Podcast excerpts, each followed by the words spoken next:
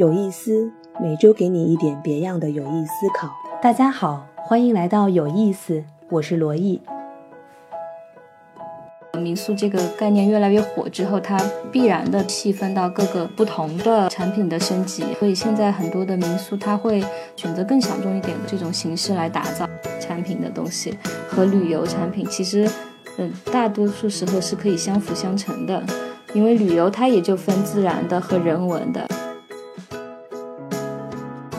民宿这个话题很有意思，就是这几年发酵了很多，然后你也从事这个行业，所以这个词你现在是什么感觉？一听到的时候，现在这个词听着，嗯，就觉得有点过火了吧？因为到处景区打造都想说，就是希望做一点民宿啊。其实它是一个旅游或者是文旅项目的一个配套的产品吧。然后我觉得，其实是最开始也是从以北上广深这些。发达地区开始的一种新型的旅行概念吧，它可能匹配的是，嗯，就是不同的不同的市场定位，因为之前的旅游模式是偏从啊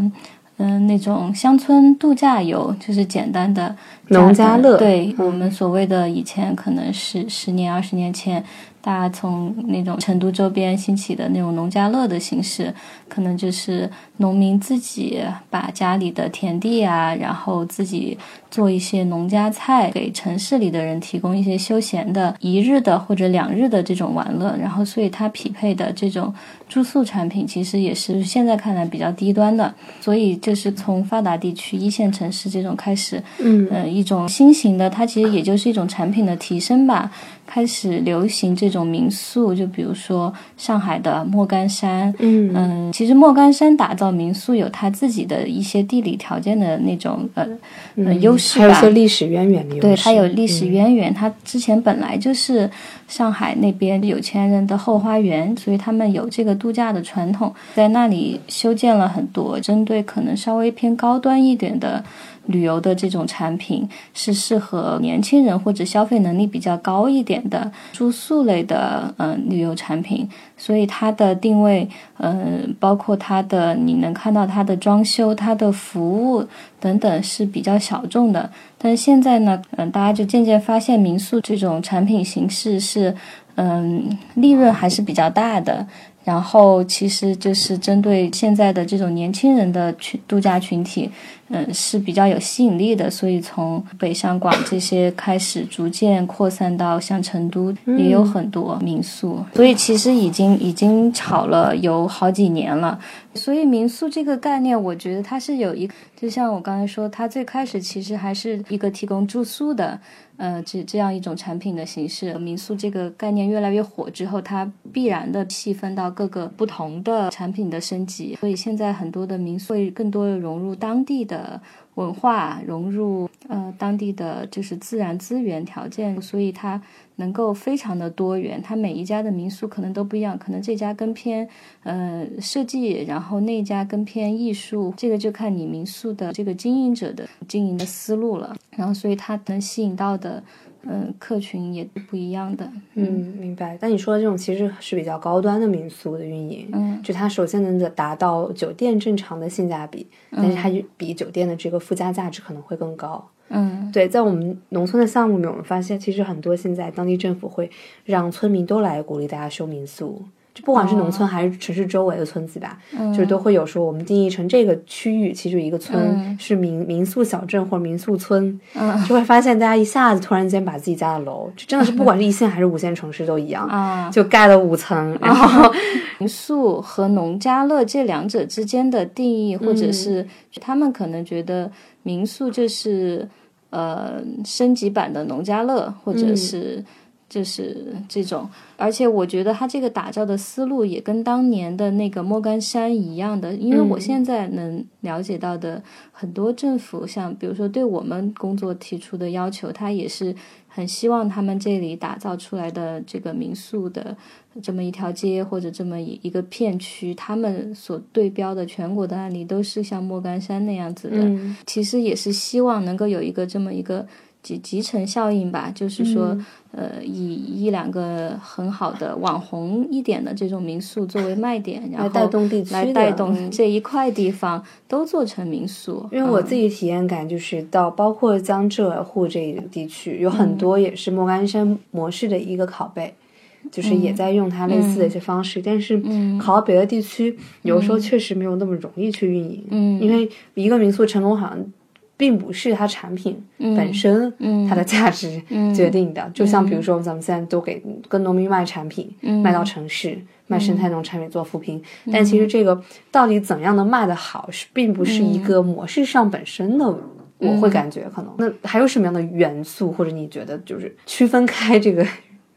质量的？因为这种方式就是比如说拷贝莫莫干山模式，学习莫干山模式，其实就跟咱们很多时候说想要对标一个国外模式，运用到国内来，但是很多时候你去对这个模式本身，并不能解决咱们本土的问题。这个其实也是一个做文旅，我觉得经常会面对的问题。这也是个中国特色问题，因为文旅这个概念咱们也是很新的。对，文化旅游，我觉得是很有意思因为按照那个中政府一般的就是经营发展的那个思路，他也看到别的省市啊、别的地方有好的概念什么，就想原地复制啊，或者就是一样的打造。其实我觉得每个地方还是需要因地制宜的，因嗯为说实话，每个地方的受众市场是不一样的。这个受众市场决定了你这个地方适合打造什么样子的产品。哦我觉得你讲这个特别有趣，嗯，因为比如说在我们自己工作里面就会发现，哪怕是准一一二线城市，嗯，像这种网红的这种经营思路不会特别持久，嗯就可能最多两三年，他可能这一阵就他毕竟就是追赶一个流行趋势，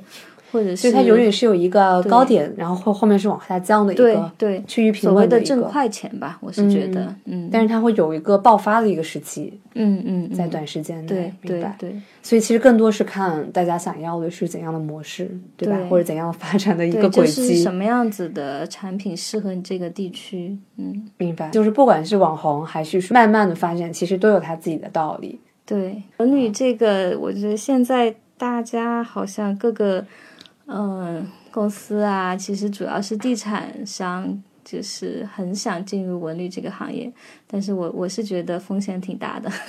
嗯 嗯，这里面不可控因素蛮多的，每个地方具体怎么打造，然后打造什么样的产业配套的，其实我觉得对于对于公司来说，这个风险是比较大的。那我们能不能再回到文化旅游这个概念上？嗯，可以。到底什么叫文化旅游、文旅这个概念？因为我觉得这很特别，在国国际上面，旅游行业是有生态旅游，文创的这些产品的东西和旅游产品，其实，嗯、大多数时候是可以相辅相成，是什么博物馆啊，或者历史啊、地理这一类的。然后自然的，它也是，比如说山川河流这些自然景观。所以我觉得在国内讨论这个，它就是把文化和旅游放在一起，简称文旅。嗯，那自然的风景的旅游在这里面嘛？因为在文旅对也有很多去自然风光，对。那所以这个里面所强调的是，我们比如说去了一个九寨沟景区，不仅仅是去看嗯，自然风光，两个结都合，在就是一加一大于二的一个嗯概念。对，然后当然，我觉得你举的例子九寨沟，它里面也有文，肯定有文化的部分。就是如果你光是有自然的部分，没有文化的部分，好像这个景区也还是缺少一些东西，嗯，缺少一点精气神。然后你光有文化没有自然呢，好像也缺少一些东西。对所以尽量还是希望能把这两个结合。嗯，所以就是把这两块文化跟旅游的精髓结合在一起去那个。嗯对，嗯。嗯，你觉得这个这个产业，因为我我发现我周围现在好多人开始在推房车这个概念，我我自己感觉吧，这个可能是跟国外流行到国内的这么一个产物，因为它的英文嗯其实是 RV，、对吧 RV？Room Vehicle，对就是驾着一个大车，这里面有我吃喝拉撒是。哦，我竟然呃都不知道 RV 是什么缩写但，只知道叫 RV，、呃，应该是这个吧？我在想，应该是吧？你这么一说，对，嗯因为在美国的话，开这种车其实是呃非常不一样，嗯，因为你嗯后视镜是看不到后面的。嗯，对，然后相当于比如哦一群人，两个人也可以，一个人也可以，还有可能十个人就住那里面都 OK。嗯，然后它就相当于是有厨房、厕所、卧室，对。呃，包括客厅跟阅读这种书房都可以有。啊，我我我个人感觉这是一个，这这首先是一种非常美国化的度假模式，或者是嗯，包括澳大利亚、新西兰啊，对，这种比较野外资源丰富的一个，对，就欧美欧美国家吧，嗯的这种就是度假旅游模式，就因为一个原因，我觉得可能最开始是因为他们的那种过过过速的，就是喜很喜欢自然，然后喜欢就是一群人去自然里面玩，那么本来那。那些欧美国家都是地广人稀的，那它那个住宿的或者配套的这种资源会比较少，所以它其实是不得已吧，可以选择房车，就是走到哪里哪里歇。然后可能有的人也不喜欢露营这种比较更野外的一个体验。露营也很麻烦，你要自己搭帐篷，自己生火什么的。而且没有水，但是 RV 里面房车里面可以提供水，比较舒适了。其实这种旅游就很很很舒适。我其实，在在新西兰有看到过自己用那种应该叫金杯车一类的改编，自自己改造的房车，然后那里面很丰富，厨房什么都有，就麻雀虽小五脏俱全。对，然后。他们就是开车的人，一般都是两个人吧，然后看起来跟流浪汉一样的那种，但是过得很自在，是一种活在当下，跟有一点嬉皮士的感觉，远走远方的这种感觉。对对对，就在新西兰小岛上。但我自己的 RV 经历其实一点都不好，所以我就试过一次就没试了。我从来没有试过。就是我当时跟我们一群同学，我们去那个 Yosemite 优胜美地国家公园，美国西部，然后那天是感恩节，十一月底。我们车是不够坐的，所以是开了另外一个小轿车跟这个大车，人也不够住，所以我们还一群人是到旁边一个去露营去的。但那天晚上很冷，零度左右，我们就一起在那里超吃饭。但是就发现好脏，十个人在里面，就就从做饭到收拾东西，到最后把这些脏的水。就是呃，这个排的这些废物，嗯，弄到外面是一个很痛苦的过程，比在家里请朋友吃饭、收拾碗筷还要麻烦。麻烦，对。然后，但是呢，那天刚好遇到了有熊，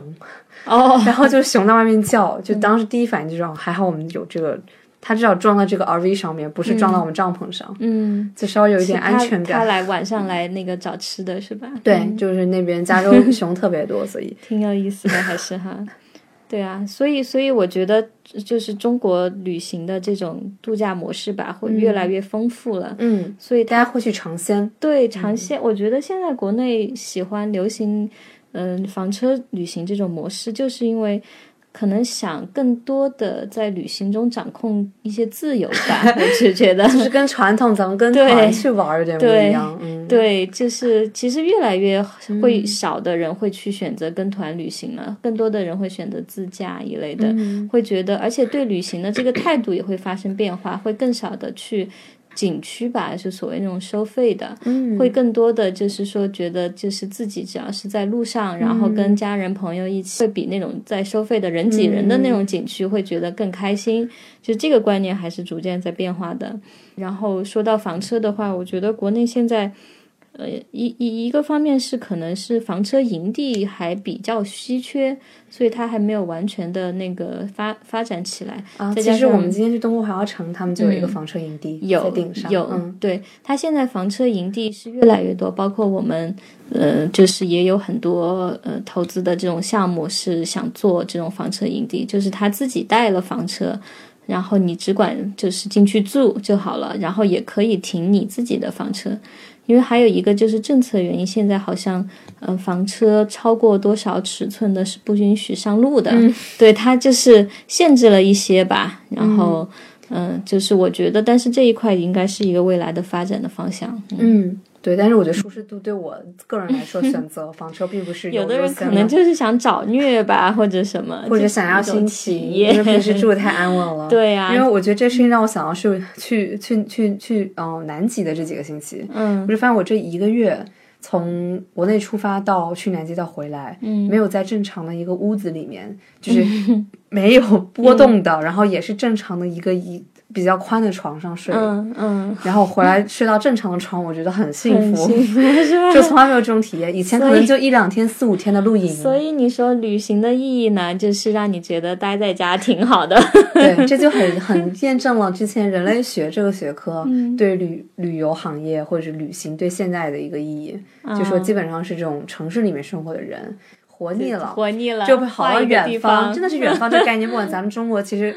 英语语境里面也是有的，嗯，就是要 yeah frontier 去那里去感受到这种不一样的生活，嗯嗯嗯，对，需要一个休息，是自己待腻的地方，换一个到别人待腻的地方去，所以想跟大家就是可以投个票，今天。因为刚刚明华说的，让我想到了一个很好玩的一个讨论。之前跟人就说，到底去旅游为了什么？是为了去看不同的地方，认识世界呢？还是去纯粹找换一个地方修行呢？还是去一种刺刺激自己去探索一个新的人生方向呢？还是什么？